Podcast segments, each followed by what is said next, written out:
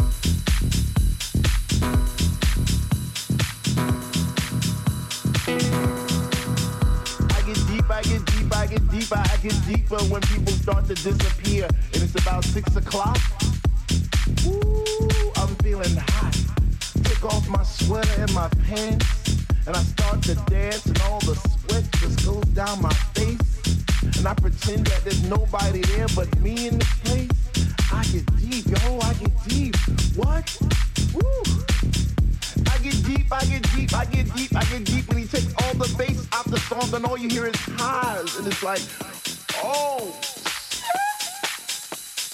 ah, I get deep. I get deep, I get deep, I get deep, I get deep, and the rhythm flows through my blood like alcohol, and I get drunk, and I'm falling all over the place. But I catch myself right on time, right in line with the beat, and it's so sweet.